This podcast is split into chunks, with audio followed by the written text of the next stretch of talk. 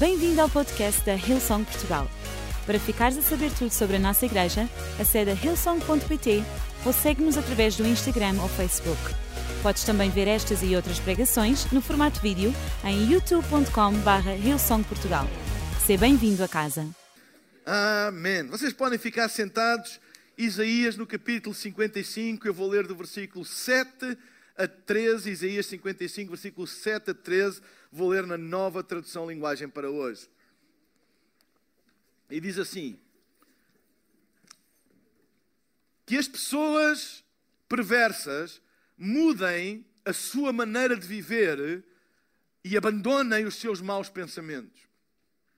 Voltem para o Senhor,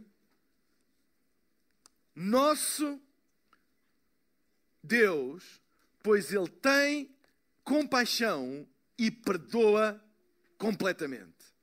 O Senhor Deus diz: Os meus pensamentos não são como os vossos pensamentos. Eu não ajo como vocês.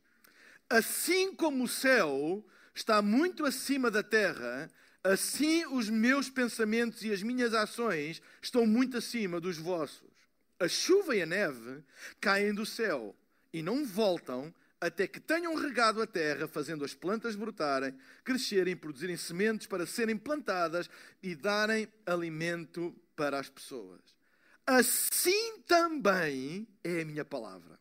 Ela não volta para mim sem nada, mas faz o que me agrada fazer e realiza tudo o que eu prometo. Vocês sairão alegres da Babilônia, serão guiados em paz para a sua terra. As montanhas e os morros cantarão de alegria, todas as árvores baterão palmas. Onde agora só há espinheiros, crescerão ciprestes, murtas aparecerão, onde agora só cresce o mato. Isso será para vocês uma testemunha daquilo que eu fiz, será um sinal eterno que nunca desaparecerá. Todas as coisas na vida começam com um pensamento. Todas. Todas as coisas começam com uma ideia, tudo aquilo que está à nossa volta começa com uma ideia. Vamos dizer assim: todas as coisas criadas, elas começam com uma ideia, com um pensamento. E esse pensamento, essa ideia, depois é traduzida em palavras, em atos, em planos, etc. E dá origem às coisas que nos rodeiam, às coisas que estão à nossa volta. No princípio de todas as coisas, Deus criou tudo da mesma maneira. Todas as coisas criadas, elas começaram com os pensamentos de Deus e que foram traduzidos ou criados pela Sua palavra. Ou seja, todas as coisas que começaram no coração de Deus e foram criadas quando Ele materializou os seus pensamentos em palavra. E todas as coisas foram criadas. E disse Deus: haja luz, e houve luz. Quando Deus criou o homem do pó da terra, diz que ele soprou nas suas narinas e o fez alma ou espírito vivente. Deu-lhe a sua imagem e semelhança. O homem foi criado e feito à imagem e semelhança de Deus. A capacidade de imaginar, a nossa imaginação, é um sinal ou é um fruto da imagem e semelhança de Deus em nós. Porquê? Porque a nossa capacidade de imaginar é ilimitada. Não há limites à minha e à tua imaginação. É por isso que as crianças, não é? Elas imaginam, elas têm uma imaginação tão grande e tão fértil, porque elas ainda não limitaram a sua imaginação pela sua capacidade realizadora. Porque nós sabemos que a nossa capacidade de imaginar é superior à nossa capacidade de realizar. A nossa capacidade de realizar é limitada, mas a nossa capacidade de imaginar não é limitada. E enquanto a nossa capacidade de realizar não determinar a nossa capacidade de imaginar, a nossa imaginação é fértil. É por isso que as crianças elas imaginam as coisas mais mirabolantes. Eu lembro-me a minha filha mais velha, ela está aqui, não vou envergonhar, mas ela, quando era criança, a maior imaginação dela era voar. Para a nossa preocupação. E ela dizia: Um dia eu vou voar, um dia eu vou voar, um dia eu vou voar. Até que ela descobriu que ela não tinha essa capacidade de realizar. Ou seja, mas a capacidade de imaginar vai para além da nossa capacidade de realizar. E isso é fruto da imagem de Deus. Ora, é exatamente na nossa imaginação e nos nossos pensamentos que se dá a maior luta das nossas vidas. Porquê? Porque a nossa imaginação é o útero de incubação do nosso futuro. O outro onde o nosso futuro é incubado é na nossa imaginação. Por isso a palavra de Deus diz: assim como o homem pensa, assim ele é.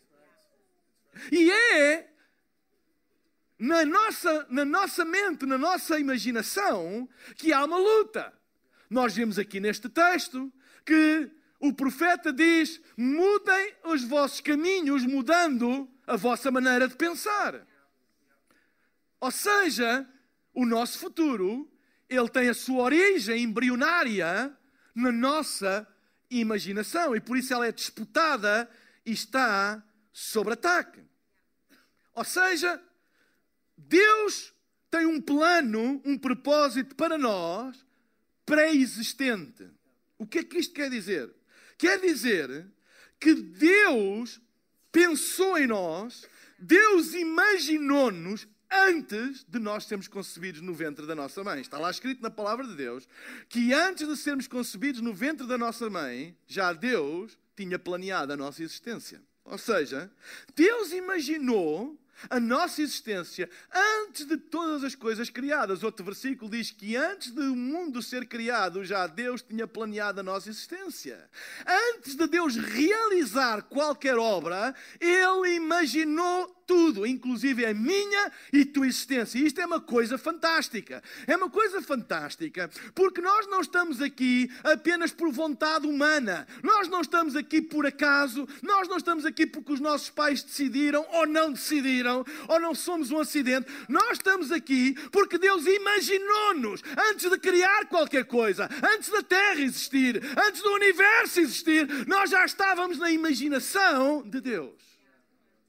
E a nossa existência, o nosso propósito é pré-existente. A nossa existência não é nada mais nem nada bem menos do que a origem ou fruto da imaginação divina sobre nós.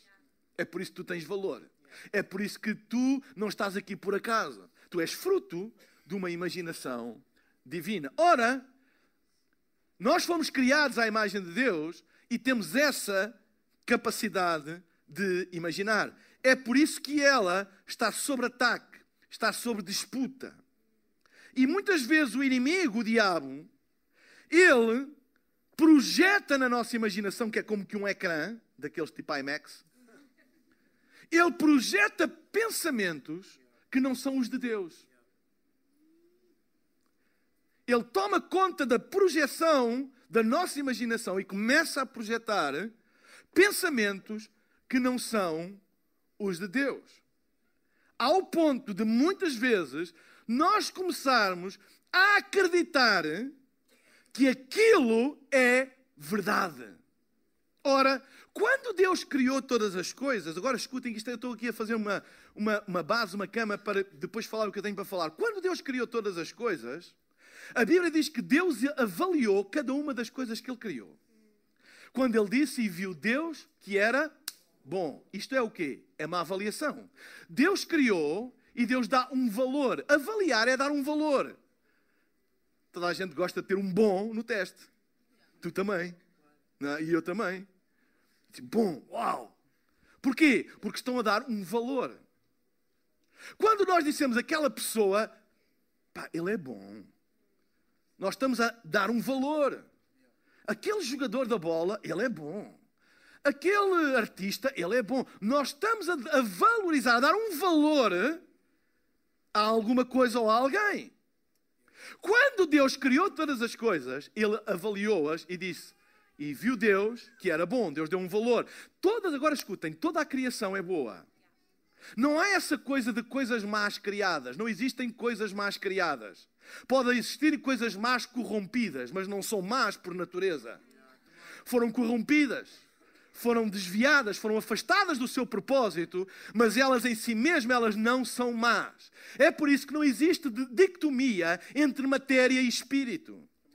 Como muitas pessoas querem dizer que a matéria é má e o espírito é bom, isso não é verdade. Todas as coisas criadas são boas.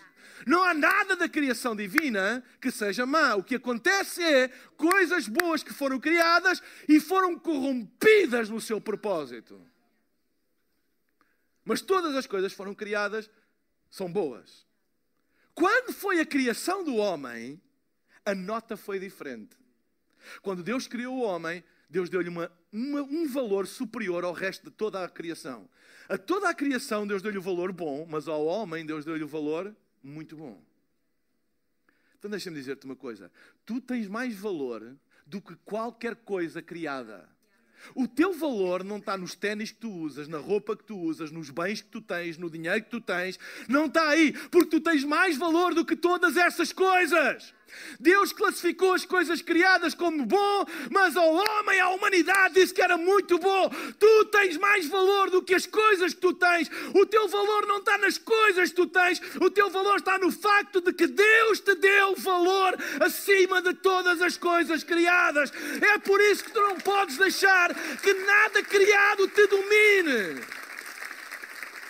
Não deixes que nada criado te domine porque as coisas criadas não têm mais valor do que tu. Tu não és a roupa que tu vestes, tu não és o carro que tu conduzes, tu não és a casa que tu tens, tu não és o estilo que as pessoas te dão, tu és aquilo que Deus diz que tu és, tu és muito bom. Tens valor. Ora, esse foi o propósito. Quando Deus imaginou, Deus imaginou-nos dessa maneira e Deus avaliou-nos dessa maneira. Ora, o inimigo das nossas almas quer corromper essa verdade e coloca na nossa mente, na nossa imaginação, pensamentos, muitas vezes eles vêm de geração em geração, de que tu não prestas, tu não vais a lado nenhum, tu não tens valor, tu nunca vais conseguir, tu não és amado. E o que acontece é que nós nos habituamos a essa projeção na nossa imaginação, que criamos uma relação de intimidade com esse pensamento, que acreditamos nele e transformamos um pensamento que é mentiroso numa verdade para a nossa identidade. E isso corrompe o plano de Deus para a nossa vida. E eu hoje queria usar esta passagem porque esta passagem foi escrita pelo profeta Isaías 200 anos antes do povo se tornar cativo na Babilónia. E 200 anos, 200 anos antes, 200 anos antes,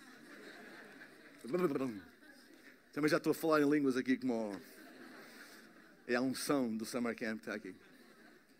200 anos antes, eu disse 200 anos antes, Andes é uma cordilheira na América do Sul, creio eu.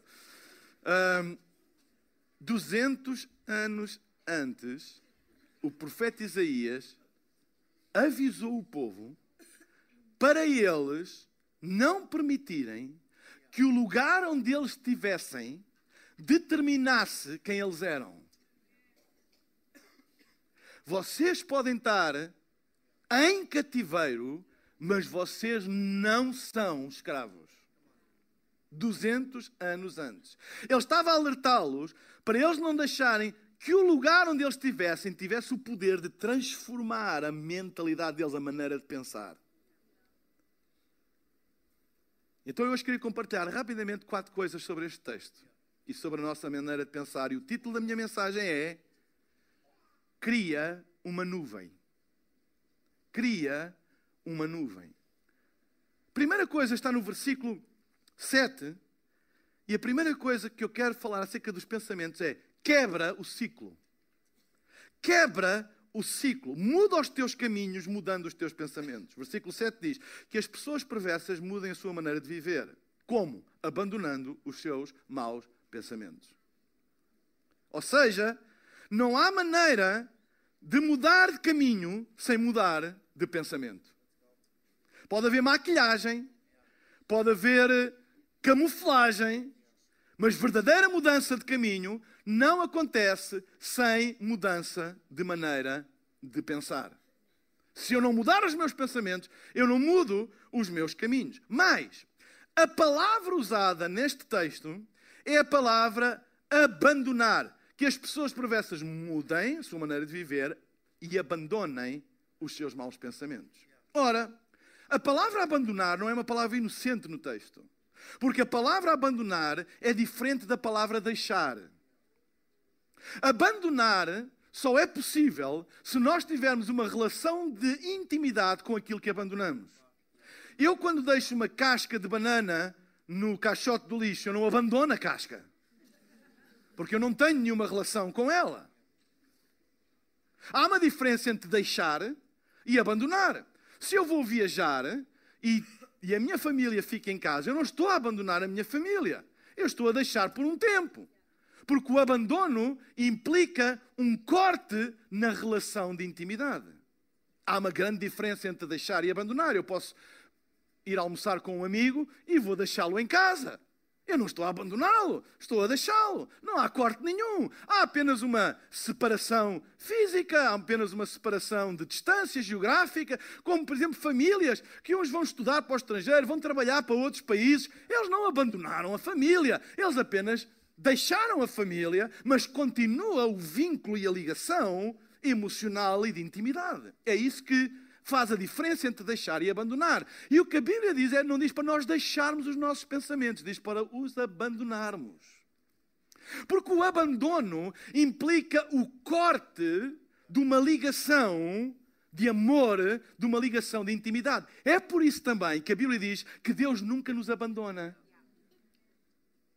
Tu até podes estar longe dele, mas ele nunca te abandona. Sabes porquê? Porque ele nunca vai cortar o laço de amor que ele tem para contigo. Portanto, o abandono de Deus é uma coisa espiritualmente impossível. Só houve uma, um episódio onde houve abandono em relação a Deus. Jesus. Ele cortou a ligação de filho por causa dos nossos pecados, porque esse é o poder do pecado. O poder do pecado é cortar a ligação para com Deus. E por causa disso, Jesus levou os nossos pecados e ele foi abandonado por Deus quando ele disse: Pai, Pai, por que me abandonaste? De resto, ele fez isso para que nunca mais nenhum ser humano seja abandonado por Deus por causa do pecado. Todos nós temos acesso à presença de Deus. Quando a Bíblia fala neste texto acerca de abandonarmos os nossos pensamentos, está-lhe a dar esta força. Está a dar que há pensamentos que não é para deixar, não é para te afastares, é para abandonares. Porque às vezes a gente afasta-se, mas mantém o laço. A gente está longe deles, mas ainda há ali uma ligação. A gente apenas se afasta por uns tempos, mas logo volta, etc, etc. Abandonar é uma quebra de ligação. E há pensamentos que eles se tornaram tão centrais na nossa imaginação que nós já temos uma ligação íntima com eles, eles já se tornaram uma verdade para connosco. Há pessoas que estão tão familiarizadas com a ideia de que eles não prestam e de que eles não valem nada, que eles têm uma relação íntima com essa verdade.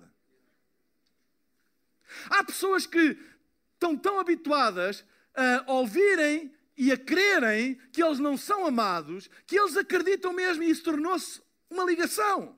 É por isso que quando alguém lhes tenta dar valor ou os tenta amar, eles recusam essa ideia, eles recusam esse ato, porque para eles, na imaginação, no local de incubação do seu futuro, está estabelecida uma verdade de que eles não são isso. Tu não és amado, ninguém gosta de ti, tu não tens valor, tu não vais a lado nenhum. E é mais do que um pensamento esporádico, mais do que um pensamento que nos assolou uns tempos, tornou-se alguma coisa que estabeleceu lugar na nossa mente e agora nós temos com esse pensamento uma relação afetiva, embora dolorosa, mas nós assumimos isso como parte de quem nós somos. É por isso que a Bíblia diz lá em 2 aos Coríntios que as armas da nossa milícia não são carnais, mas poderosas para destruir pensamentos, para levar cativo todo o pensamento à obediência a Cristo, todo o pensamento que se levanta contra o conhecimento de Deus. É por isso que a palavra de Deus é a única força que é capaz de entrar na tua imaginação, destruir essas ligações, rebentar com esses laços e dar-te a verdade. E a verdade é quem Deus diz que tu és. Tu és muito bom. Foi assim que Deus te criou. É por isso que muitas vezes a palavra, ela, ela como que briga con, conosco. E às vezes até resistimos à palavra. E às vezes até temos dificuldade em acreditar. E muitas pessoas dizem: Ah, mas isso não é para mim. O meu pai já era assim. Meu avô já era assim.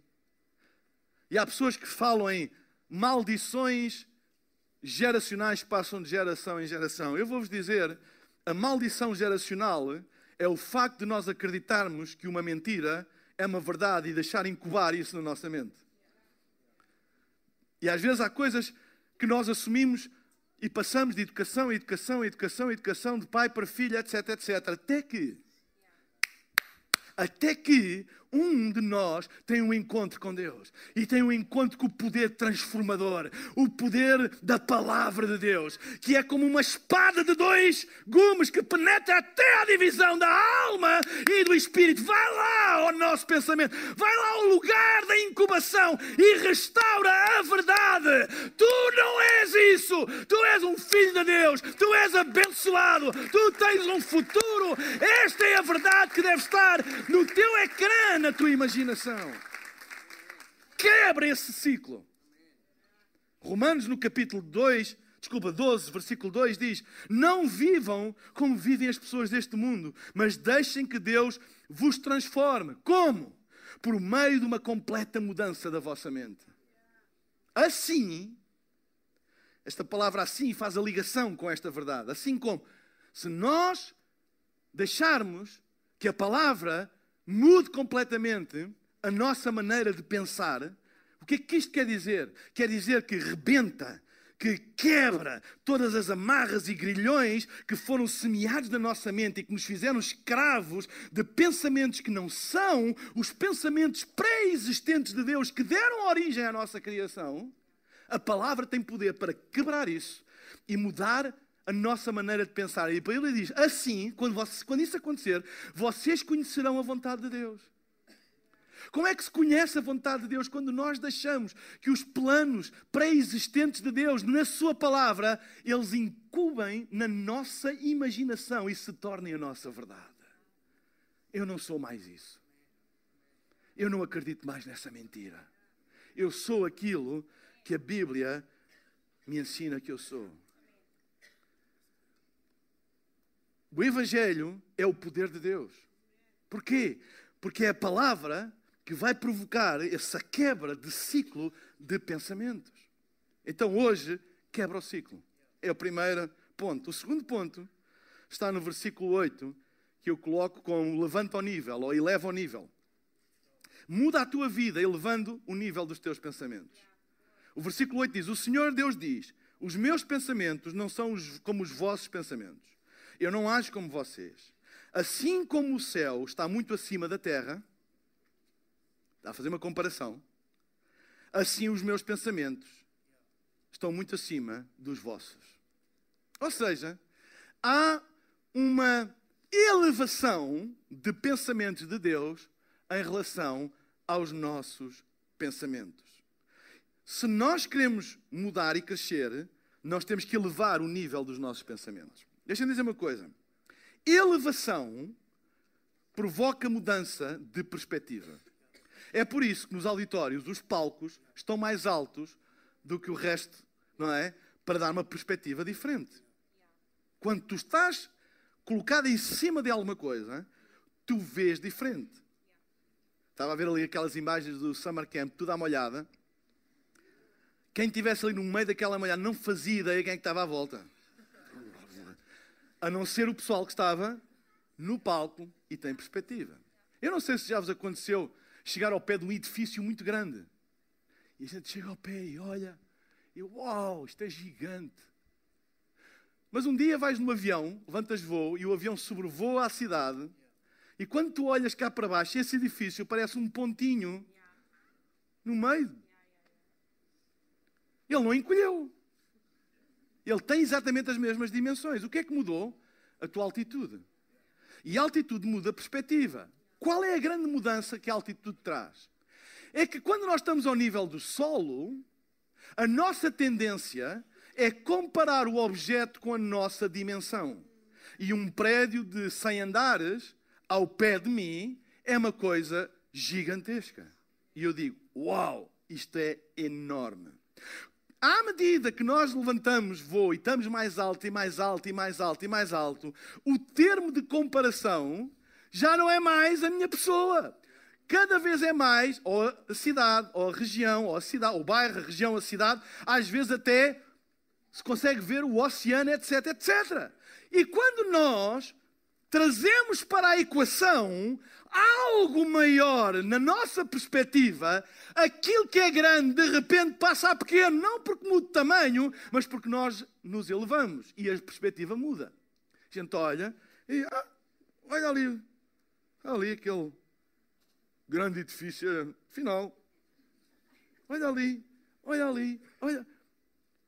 Quando a Bíblia diz que os seus pensamentos não são como os nossos, são maiores, Deus olha a vida da perspectiva eterna.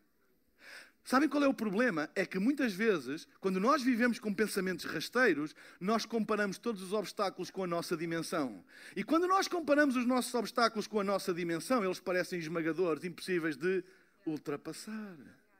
Mas quando nós somos elevados com Cristo a pensamentos mais altos, a perspectiva cada vez é mais alta e Deus olha para as coisas da perspectiva eterna. E da perspectiva eterna, o problema que eu estou a passar, a dificuldade que eu estou a passar, o desafio que eu tenho à minha frente, da perspectiva eterna, é um ponto na minha vida, é um ponto no meu percurso, é um ponto na minha história. Não é esse gigante. Ele só é gigante quando tu te comparas a ele. Mas se tu comparar a quem tu crês, a Ele, na eternidade é apenas um ponto.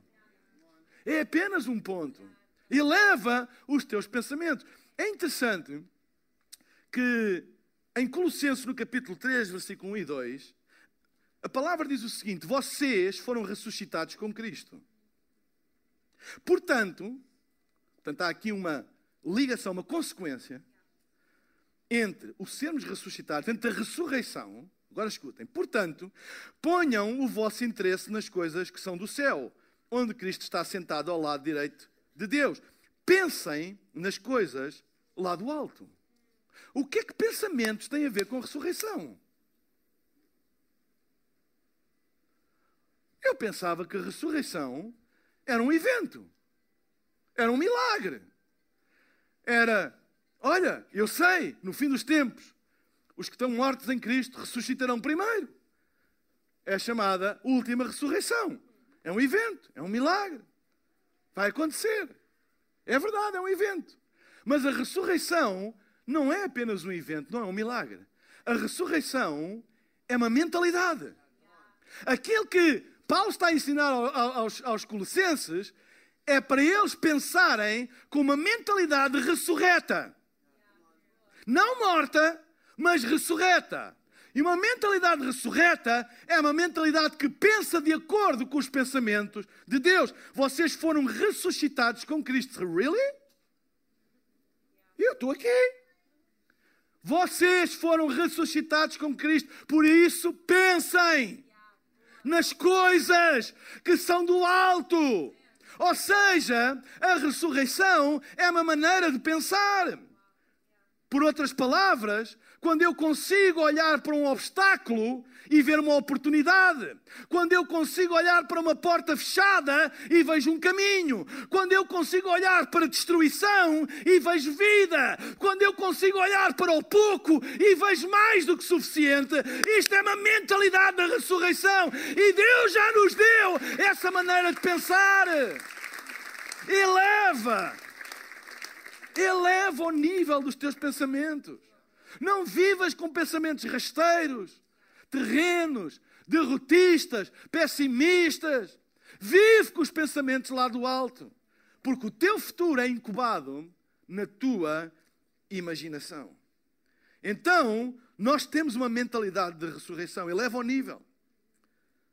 Terceiro, quebra o ciclo, eleva o nível. Terceiro, verifica a origem. Muda a tua vida verificando a origem dos teus pensamentos. A Bíblia diz que Ele enviaria a Sua palavra para nós e que ela não voltaria para trás vazia, não voltaria para Ele vazia. Ele envia a Sua palavra para nós. Mas, todos nós sabemos que não é apenas a Sua palavra que vem até nós. Há muitas outras coisas que nos batem à porta da nossa imaginação, da nossa mente. Muitas outras. A nossa mente e a nossa imaginação é como que uma caixa de correio. Não vem só o correio que a gente pede. Ou que a gente espera é como uma caixa de e-mail. Não vem só os e-mails dos amigos, dos conhecidos, do trabalho. Vem muito e-mail de origem desconhecida. E é interessante que uma conta de gestão de e-mails, não sei como é que isso se chama, essa cena,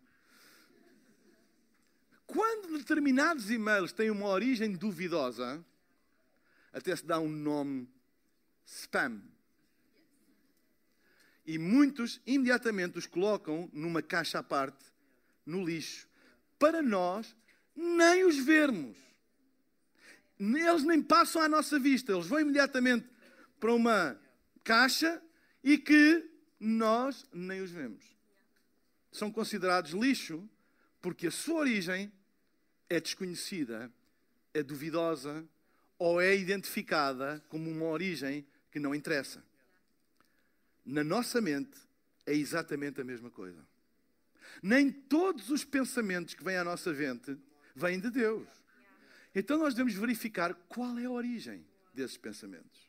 Nem tudo que vem para a nossa caixa de correio é para nós. Olha, eu tenho um testemunho, uma história, que há uns anos nós começámos a receber na nossa caixa de correio um aviso de recepção com a nossa morada, mas com o nome de outra pessoa.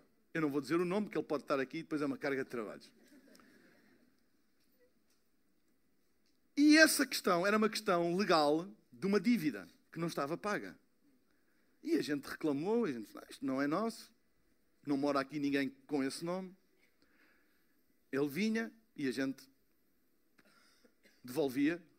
Até que um dia bate-me à porta, nunca mais me esqueço deste dia, uma pessoa que era um executor fiscal das finanças. É aqui que mora o senhor, e disse o outro nome, e eu digo, não.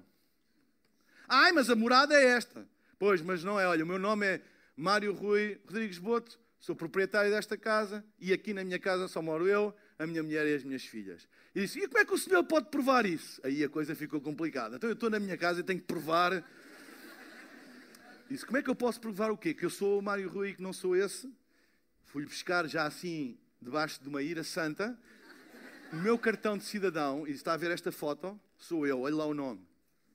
Ah, sim, sim. Então, mas quem é que me garante que a casa não é desta pessoa? Aí a coisa ficou mais complicada. Mas eu fui buscar lá numa pasta a escritura da nossa casa.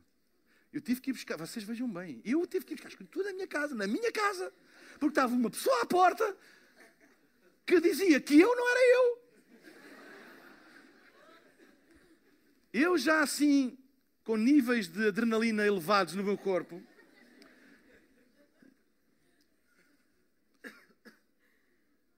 Rua de. Não vou dizer o nome para vocês não saberem onde é que eu moro. Número tal, tá, tá, tá, tá, tá. Mário Rui Rodrigues Boto, Amélia de Jesus da Cruz Silva Boto. A minha mulher tem um nome espiritual, Amélia de Jesus da Cruz Silva Boto. Está a ver? Olha o cartão, olha a escritura. Isso veio para aqui, mas não é nosso. E ele disse assim: Ah, vou tomar nota. Pois tome. tome nota e, por favor, não, eu disse-lhe mesmo, não me volte a incomodar. Ai, com certeza, senhor Mário. Sabe uma coisa? Há pensamentos que batem à vossa porta e querem dizer isto é para ti, isto é para ti. Vai buscar a escritura da tua vida e diz: Eu fui comprado, lavado, resgatado pelo sangue de Jesus. Isso não é para mim. Ai, mas a morada, eu não quero saber da morada. Isso não é para mim. Eu não sou essa pessoa. Eu não sou essa pessoa tu és isto, tu és aquilo, tu não prestas, tu não, eu não sou essa pessoa, está enganada na morada, a morada que está aí é esta, mas esta casa é propriedade de Cristo, esta casa foi comprada, esta é a Escritura, não há mais condenação para aquele que está em Cristo Jesus, a nossa cédula foi apagada e agora nós somos posse dele. Não deixes que a tua vida se torne um caixote do lixo de tudo aquilo que o diabo manda para a tua caixa de correio. Diz-lhe na cara: não é para mim, não recebo. Eu sei que a coisa é recebe. Eu só recebo aquilo que vem do céu. Eu só recebo aquilo que vem do Espírito. Eu só recebo aquilo que vem da palavra. Recebo com o coração aberto. Mas aquilo que vem de origem desconhecida e duvidosa, eu não recebo. Nem abras nem leias. Ponha-se a andar e, por favor, não volte mais. Eu só não lhe disse em nome de Jesus, mas. mas esteve perto. É uma história recambulesta. Isto, isto, contei isto em dois minutos, mas isto durou meses.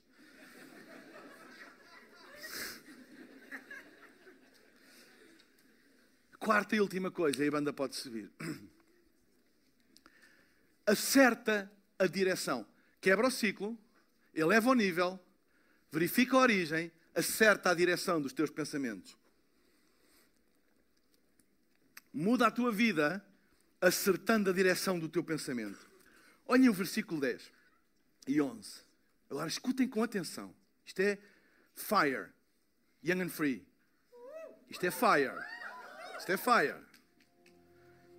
A chuva e a neve caem do céu e não voltam até que, ou seja, voltam, só que não voltam até que, mas voltam.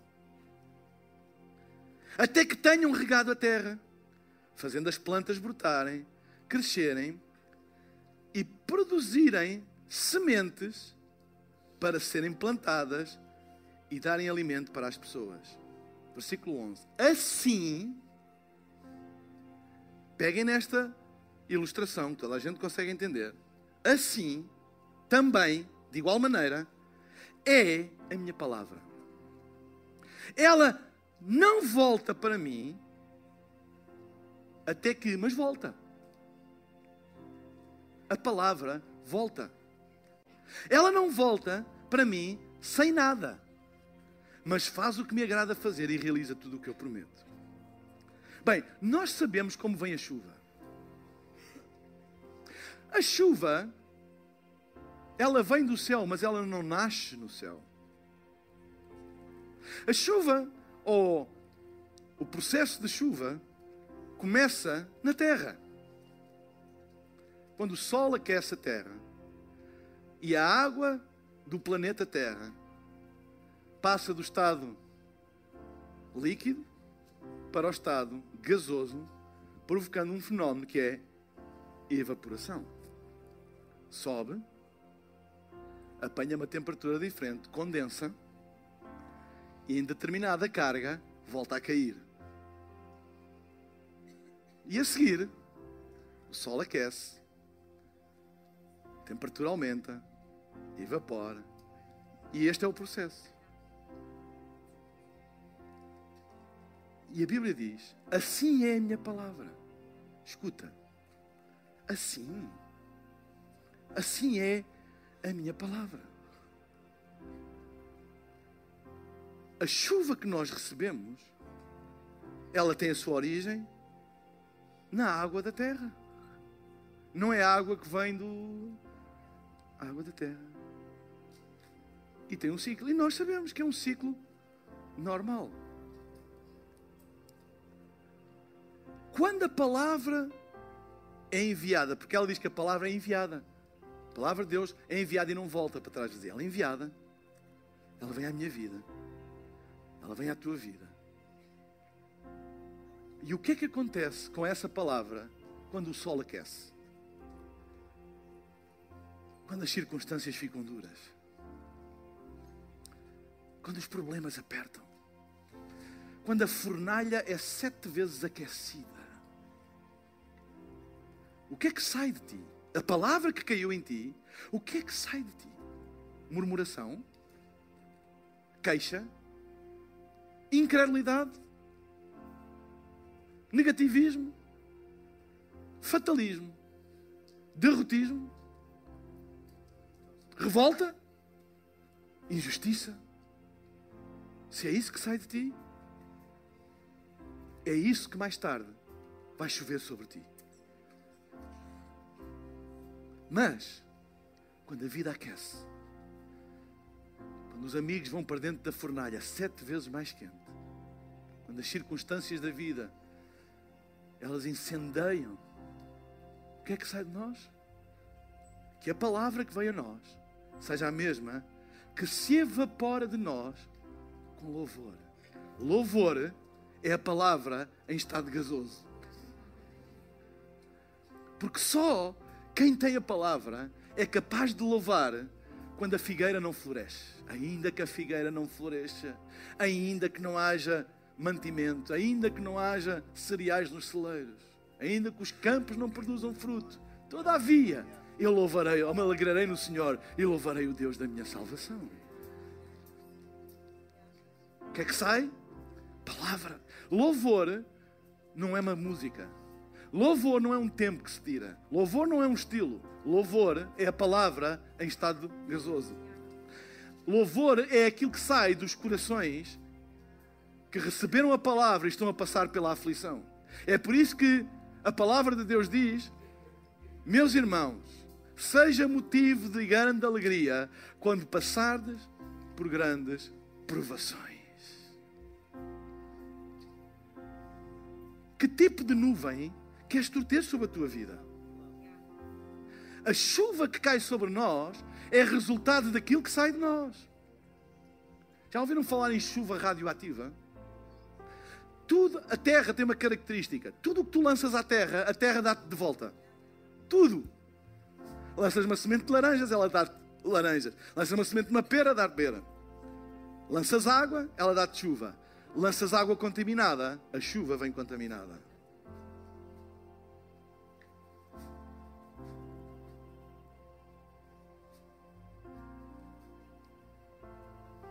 Aquilo que nós chamamos maldições geracionais são evaporações iguais de geração em geração. A resposta é a mesma: revolta, negativismo, abandono, alcoolismo, drogas, uh, sei lá, tanta violência. São respostas às arguras da vida. São respostas ao ambiente onde nós estamos.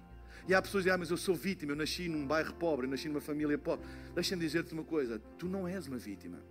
Tu podes quebrar esse ciclo. Como? Mudando a direção dos teus pensamentos. Eu sei que desde geração em geração atrás de mim, esta é a minha pegada geracional. Mas eu vou louvar a Deus eu não sou uma vítima. Eu vou evaporar a palavra que veio até mim e vou transformá-la em louvor, porque eu vou criar uma nuvem, não uma nuvem de miséria, não uma nuvem de pobreza, não uma nuvem de reclamação, não uma nuvem radioativa, não uma nuvem de murmuração ou negativa, mas eu vou criar uma nuvem da palavra de Deus e bênçãos vão chover sobre a minha vida, porque é fruto daquilo que sai dos meus lábios. O que é que sai dos teus lábios quando o sol aperta? Assim é a minha palavra. Igreja, louvor não é um estilo, não é uma opção. Ah, eu não gosto muito nem gosto pouco. Não, é um ciclo de vida. Louvor é a resposta. que nós damos à palavra. Quando a vida aperta, quando o sol aperta, aquilo que sai, aquilo que evapora da nossa vida é o que? Raiva, revolta, injustiça. Tu estás a perpetuar o ciclo. Quebra o ciclo. Como? Levanta a tua voz e diz: ainda, ainda que eu não veja, ainda que eu não tenha, ainda que eu sofra, eu louvarei o Deus da minha salvação. Cria uma nuvem. Cria uma nuvem de bênção sobre ti, evaporando a palavra que já foi semeada em ti, porque ela não volta para trás vazia. Isto é uma coisa poderosa. Vá lá, pessoal. A palavra não volta para trás vazio. O que é que isso quer dizer? Não volta. Claro que não volta. Ela volta em forma de louvor, em forma de gratidão, em forma de entrega, em forma de adoração. É como ela volta para o céu. Amém? É como ela volta em forma de proclamação. Quando nós proclamamos a palavra contra todas as evidências. Amém? Nós hoje estamos a falar de centenas e centenas de jovens no summer camp, adolescentes, igreja cheia. Mas lembram-se há dois anos atrás? Tanta gente que mudou o discurso e afinal, babá, mas nós continuamos a apesar de tudo, apesar de pregar para cadeiras vazias, apesar de não podermos estar juntos, a palavra continuou a ser enviada, a palavra continuou a subir ao céu, a ser evaporada contra toda a evidência. E agora a chuva está a cair, a chuva está a cair, a chuva está a cair. Porque não saiu revolta, não saiu, não saiu murmuração, não saiu amargura, saiu louvor ao nosso Deus e a nuvem foi criada. E eu acredito que um grande movimento do Espírito Santo está a soprar, porque há um povo que louva, há um povo que adora mesmo contra todas as evidências e não muda aquilo que sai dele, aquilo que evapora da igreja é aquilo que vai cair sobre ela. É muito fácil mandar mensagens proféticas quando tudo está a correr bem. Agora, quando nada se passa, ter a fé de se levantar e dizer: Deus vai derramar o seu Espírito. Os dias à nossa frente são maiores do que aqueles que nós vivemos. Nós vamos ver não só Deus restaurar o que se perdeu, mas Deus ainda dar mais do que aquilo que se perdeu. Quais são as evidências? Zero. Estamos no meio do fogo. Mas a palavra está em nós.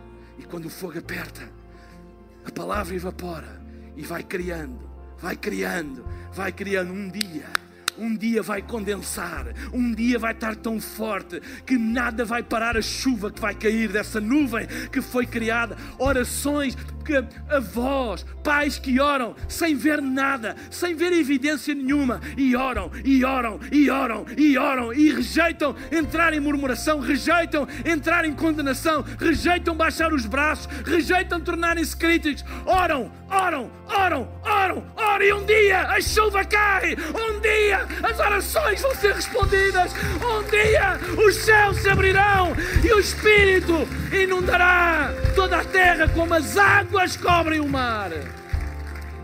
Cria uma nuvem no dia mau.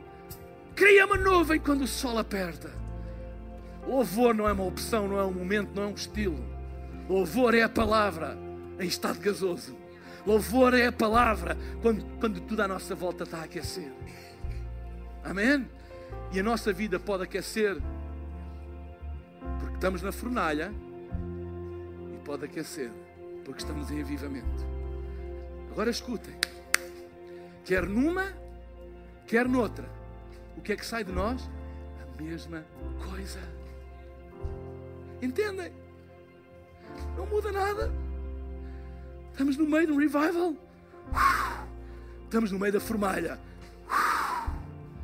Quando aquece, o que sai é igual. Entendem? É igual. Não esperes para que tudo vá bem, para que tu possas. Não esperes que seja o Espírito a aquecer a tua vida, para que seja a palavra a sair. Mesmo que seja o inferno a decretar sete vezes mais. Oh, que a tua resposta seja: Tu vais ver, diabo. Aquece lá.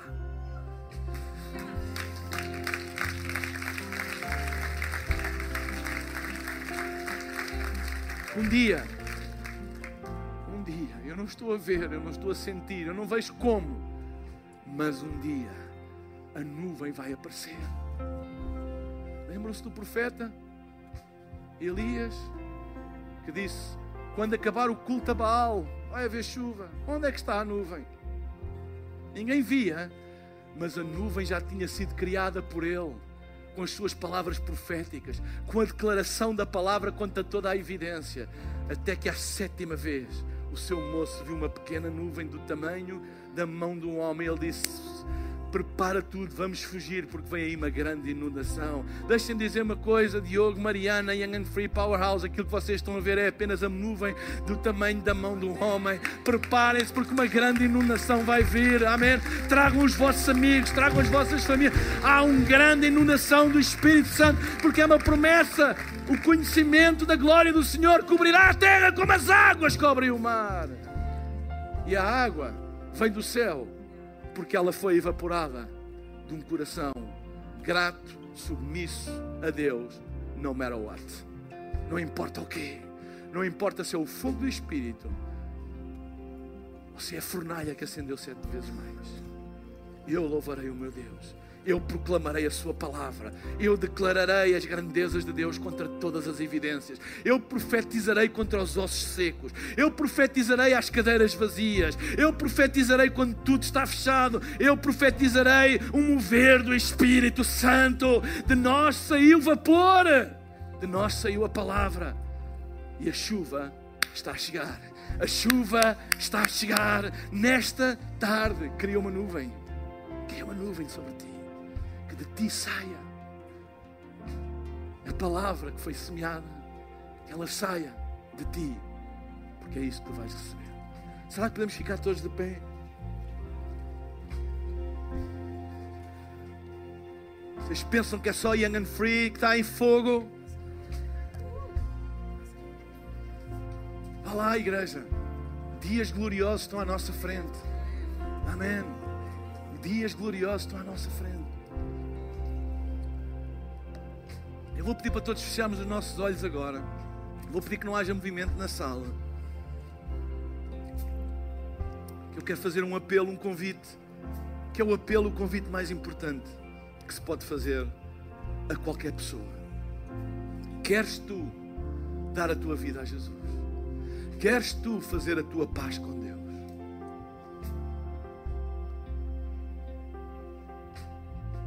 Se tu estás aqui neste lugar e tu nunca deste a tua vida a Jesus, se tu estás aqui neste lugar,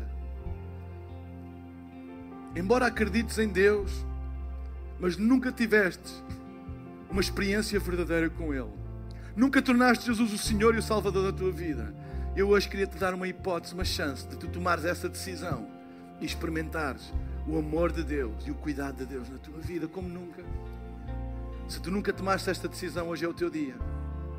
Se tu já tomaste esta decisão, mas tens estado longe de Deus, afastado de Deus, e hoje queres fazer a tua paz com Deus, o teu retorno para os caminhos da fé, este desafio, este convite é para ti também. E eu vou pedir que daqui a pouco todas as pessoas que querem tomar esta decisão, que façam uma coisa muito simples. No lugar onde estão, façam um sinal levantando o braço. Eu vou ver, eu vou fazer uma oração aqui do palco. E todas as pessoas que tomaram esta decisão vão repeti-la em voz baixa, no lugar onde estão porque é que é importante isto? Porque a Bíblia diz: se no teu coração tu creres e com a tua boca tu confessares, serás salvo. Se estás a assistir em casa e queres fazer esta oração connosco, coloca o emoji da mão aberta no chat da plataforma onde estás a assistir e faz esta oração connosco. É chegado o momento, toda a gente de olhos fechados, intercedendo. Vidas estão sendo transformadas, a eternidade de pessoas vai ser definida agora. Se tu és uma destas pessoas, e hoje queres tomar esta decisão de fazer Jesus o teu Senhor e Salvador, ou queres simplesmente fazer a tua paz com Deus, o regresso aos caminhos de Deus, das, os caminhos da fé, eu vou pedir agora mesmo em nome de Jesus, no lugar onde tu estás, que tu levantes a tua mão rapidamente, sem vergonha. Estou a ver, estou a ver, eu estou a ver, estou a ver, estou a ver, eu estou a ver. Obrigado. Levanta bem alto, sem vergonha. Eu estou a ver, eu estou a ver. Vidas transformadas enquanto todos temos os nossos olhos fechados, eu vou pedir a essas pessoas que repitam comigo, ou depois de mim, esta simples oração a Deus. E digam comigo: Pai querido, muito obrigado porque tu me amas. Eu abro o meu coração e recebo esse amor. Eu sou quem tu dizes que eu sou. Tu me criaste com um propósito, cheio de amor. Eu abro o meu coração e torno Jesus o meu Senhor e Salvador.